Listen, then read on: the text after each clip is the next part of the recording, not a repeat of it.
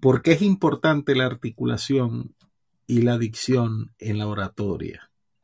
Si decimos que el lenguaje tiene tres dimensiones, el lenguaje verbal, el lenguaje no verbal y el lenguaje gestual. El lenguaje verbal consiste en las palabras que usamos. Las palabras tienen una división. Nosotros las llamamos sílabas, pero además de las sílabas, en el lenguaje hablado, la palabra se divide en fonemas y en un nivel más amplio también se divide en monemas, lexemas y morfemas. Estas son las unidades mínimas que tienen contenido, que tienen sentido dentro de la lengua.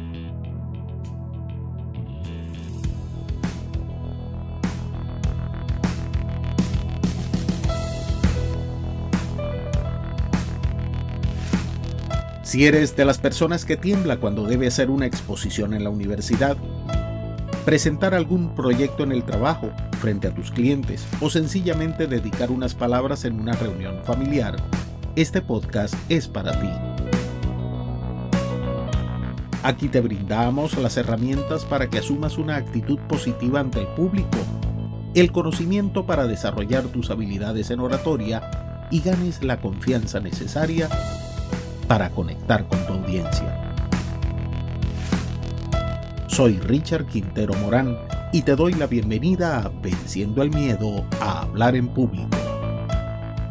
Un fonema es la expresión sonora mínima con la que nosotros nos expresamos. Y para ponerte un ejemplo, pudiéramos utilizar el fonema K, que es el que hace el sonido de la letra K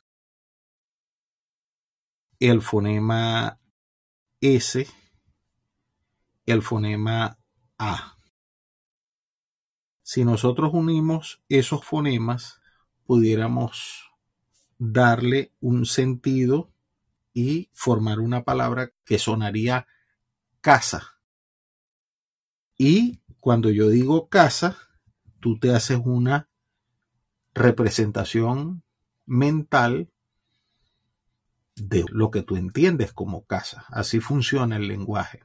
Pero yo puedo utilizar esos mismos fonemas, solo que invertirlos y podría decir saca. De tal manera que los mismos fonemas, pero dichos en otra posición, te van a dar una imagen mental totalmente diferente a la anterior, porque ahora te estoy diciendo que saques algo. Estaba adentro y va hacia afuera. Los fonemas lo que le dan es sentido sonoro al lenguaje. Así es como nosotros hablamos. Cada sonido o cada monema dentro de la lengua tiene una representación que, dependiendo del orden en el que nosotros la pronunciemos, va a generar un significado. Ahora bien, volvamos a los fonemas que son el sonido de cada uno de esos elementos de significante. ¿Y cómo se forma el sonido? Y vamos entonces, por ejemplo, que podemos tener fonemas que se forman solo usando los labios. Recordemos que el aparato fonador está integrado por los pulmones, el diafragma, la glotis, la cavidad bucal, lengua, dientes, labios, paladar, cavidad nasal y cavidad craneal. Ahora, la articulación de esos sonidos, la articulación de esos fonemas se va a dar utilizando la cavidad bucal. Y si utilizamos, por ejemplo, el fonema M, el fonema M para generar el sonido o para generar el lexema mamá, repítelo conmigo, mamá, mamá. Fíjate que el sonido mm, el sonido mm, el sonido de la M lo hacemos presionando los labios. Esa, Mm, ese es un fonema bilabial porque lo usamos presionando los dos labios. Mm, mamá. ¿Qué pasa si pronunciamos el fonema P de papá? Vamos a decirlo, papá. papá, Vamos a decir mamá, mamá, papá. papá. Fíjate que ambos se forman bilabiales, ¿verdad? Pero para el fonema P ejercimos mayor presión en los labios que para el fonema M. Mamá, papá. Hay más presión para el sonido de la P, ¿cierto? Con más fuerza. Se aprietan los labios más para el fonema P que para el fonema M. Si probamos algún fonema que sea labio dental, significa que vamos a usar ahora labio y dientes. El fonema F y decimos fósforo, feo, fo. Fíjate que para ese fonema F estamos presionando labio inferior con dientes superiores. ¿sí? Fósforo, feo, foto. Si analizamos, por ejemplo, un fonema que sea alveolar, que vamos a utilizar lengua y la parte de la base de los dientes, pudiéramos hacerlo con el fonema L y pudiéramos decir lila, lila. Para hacer el sonido de la L, li, li, li, li, estamos presionando la punta de la lengua con la base allí en toda la raíz donde, donde nacen los dientes, que es la parte del alveolo dental, ahí hacemos la L, ¿verdad?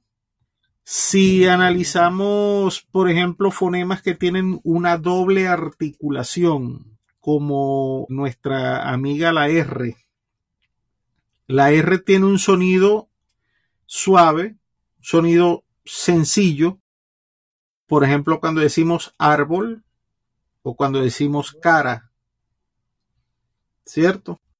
Pero que cuando lo hacemos con un sonido más fuerte, pudiera ser con el sonido de roca o rueda. El mismo fonema tiene doble articulación. Roca, rueda, árbol, cara. Hay otros fonemas que tienen doble articulación, como por ejemplo el de la letra G. Y igualmente tiene un sonido fuerte cuando decimos gato y tiene un sonido débil cuando decimos agitar. Gato agita. Cuando tiene el sonido débil suena como una J. Y cuando tiene el sonido fuerte suena como la G. G- gato agita. Igual el fonema C, que nosotros ese fonema le llamamos K, con el sonido de la K. Pero también tiene un sonido débil. La C débil suena como una S. Cuando usamos la C con el sonido fuerte, el sonido de la K, es por ejemplo para decir casa, cosa. Y si tiene el, la- el sonido débil, para decir, por ejemplo, cese, ya va a sonar como una S.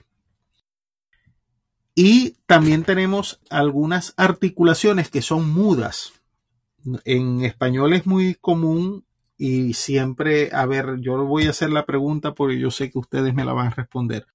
¿Cuál es la letra o el fonema mudo que en español no se nombra? No tiene sonido. La H. La H es muda, nos enseñaron. Y yo puedo decir hueso, huevo, eh, hueco, y estoy pronunciando es el fonema U. La H no tiene sonido. Pero hay otro fonema que también puede ser mudo en algunos casos. ¿Cuál sería?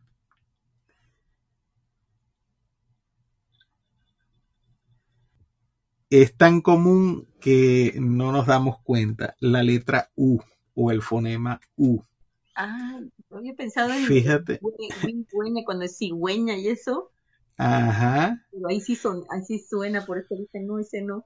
Sí, pero fíjate una cosa y diste un buen ejemplo, porque la letra U es muda si está precedida por la G o por la Q y a continuación está la E o está la I. Por ejemplo, si yo digo guisante, la U está precedida por la G y a continuación está la I. En ese lexema, la U es muda. Si yo digo guerra, la U es muda. Si yo digo manguera, el mismo caso está entre la G y la E, la U es muda. Yo digo guitarra, la U es muda. Pero ¿qué pasa cuando yo digo cigüeña? Hay una excepción a la regla y es que en algunos casos, por ejemplo, como la palabra pingüino, la palabra lingüística, la palabra averigüe, en ese caso, la U sí se pronuncia, pero para que se pronuncie debe llevar una diéresis. La diéresis son los dos puntitos esos que escribimos sobre la U. Y el mismo caso de la U, pero precedida por la Q, en mi caso Quintero, en mi apellido. Si decimos queso, decimos quiste, tanto precedida por la Q, pero a continuación la E o la I, la U va a ser muda también.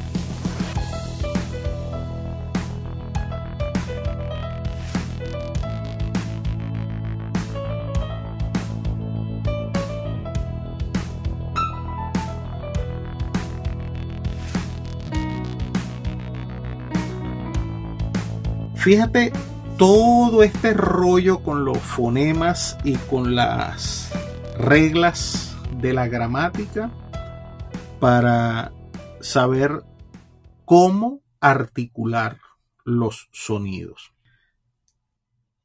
Si articulamos el sonido K de casa, vamos a hacer el sonido de la K.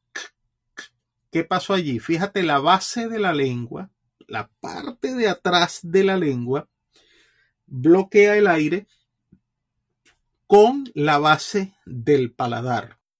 Allá atrás, casi que llegando a la glotis.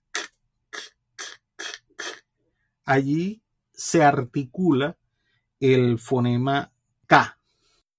El fonema S, para decir casa, por ejemplo, vamos a hacer como que si está pasando alguien por la calle y lo llamamos y hacemos si dividimos la lengua en cuatro partes, diríamos que sería el primer cuarto de la lengua, se encorva y va a cerrar el pase de aire con el velo del paladar, ¿cierto? Allí deja pasar una pequeña porción de aire y allí se forma el fonema S. La R que ya la revisamos, fíjate cómo vamos a resonar con la punta de la lengua sobre el velo del paladar.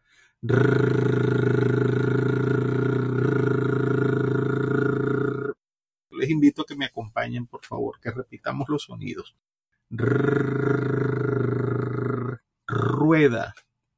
Roca, Richard, pero para el sonido débil de la R árbol, cara. Fíjate dónde hace ahora el movimiento la lengua y el paladar. Vamos a hacer el sonido fuerte de la R y el sonido débil de la R, de la R. R, R, R, R, R, R, R, R, R. Estás viendo cómo cambia de posición la lengua, ¿no? Para hacer un sonido y otro. Otros sonidos, la T, todo. T, todo. T, T, T. Fíjate cómo cerramos con la punta de la lengua en el filo de los dientes y allí hacemos el sonido de la T. Todo esto viene a conformar la base de la articulación del sonido. Aquí se comprueba cómo los labios, la lengua, el paladar, los dientes que están dentro de nuestra cavidad bucal son los que nos permiten hacer la articulación correcta de los fonemas. La importancia de la articulación radica en que la forma para tener mayor claridad al hablar es articular correctamente cada uno de los sonidos. ¿Cómo lo logramos?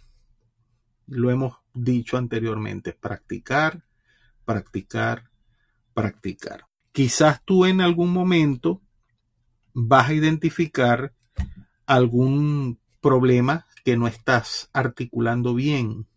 Hay personas que acostumbran cambiar sonidos. Eh, palabras como libertad, que terminen de, de, dad, dad, te, de. Vamos a decir todo dedo, todo dedo. Fíjate que ambas son muy similares, pero la T, al igual que la P, requiere como mayor presión, la D, al igual que la M, requiere menor presión. La M la formamos con los labios, la D y la T la vamos a formar lengua y diente. T, D libertad. Hay personas que sustituyen esa D al final por una K, dicen libertad. De lo que se trata es que si tú en algún momento identificas que tienes alguna deficiencia con algún sonido, con alguna articulación, esta es la guía para corregir. Tú te vas y dices, ok, este fonema cómo suena, cómo se pronuncia y lo practicas y buscas dónde está la ubicación. Lengua, paladar, dientes, labios y lo vas a dominar. Gracias por seguir escuchando. Espero que este contenido sea de provecho para ti. Ahora te invito a poner en práctica nuestras recomendaciones. Reserva unos minutos cada día para ejercitarte practicar tu oratoria, grabarte y evaluarte. Déjame saber en los comentarios de tu progreso, tus inquietudes y planteamientos sobre el podcast. Suscríbete y activa las notificaciones para que no te pierdas los nuevos episodios.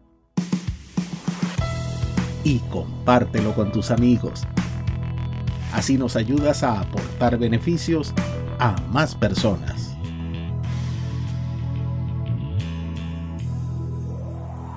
me contaban mis padres y mi familia que yo cuando niño no pronunciaba la letra R. Yo me llamaba Hicha.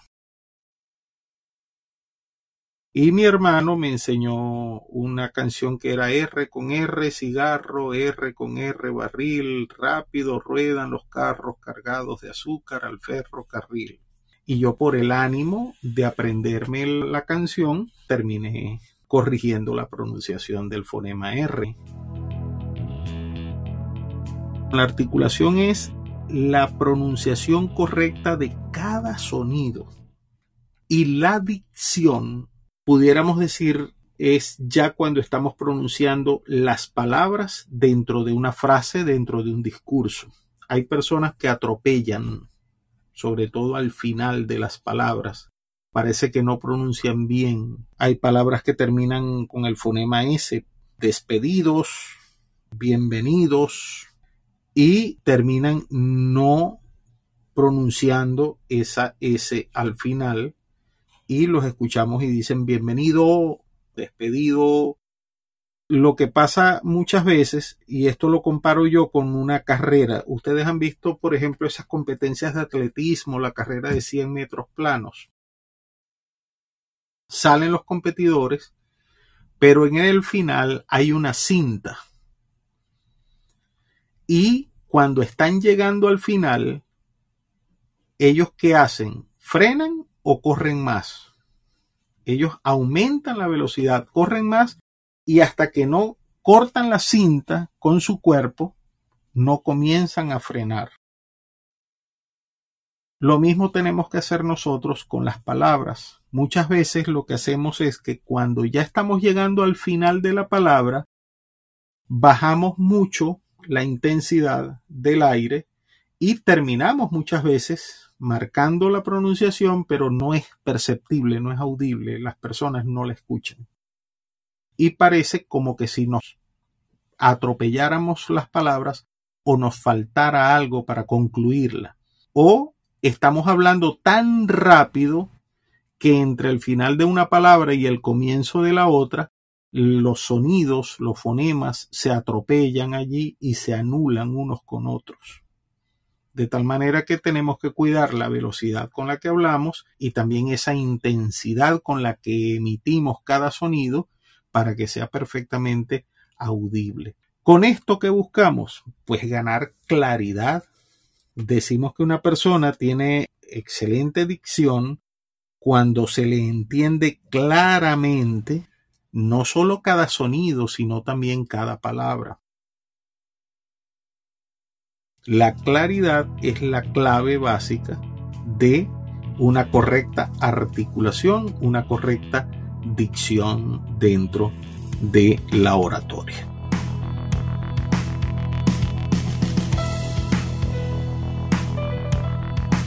gracias a ti venciendo el miedo a hablar en público, se ha posicionado como una de las herramientas de comunicación y desarrollo personal que mayor beneficio aporta a su audiencia. Ahora, te pido que me dejes tu calificación de 5 estrellas, si así lo consideras, y nos regales un like en tu plataforma de reproducción. De esta manera, contribuyes a que podamos alcanzar a muchas más personas. Nos escuchamos pronto y como siempre te recuerdo, si el miedo a hablar en público te atrapa, afrontalo y habla con libertad.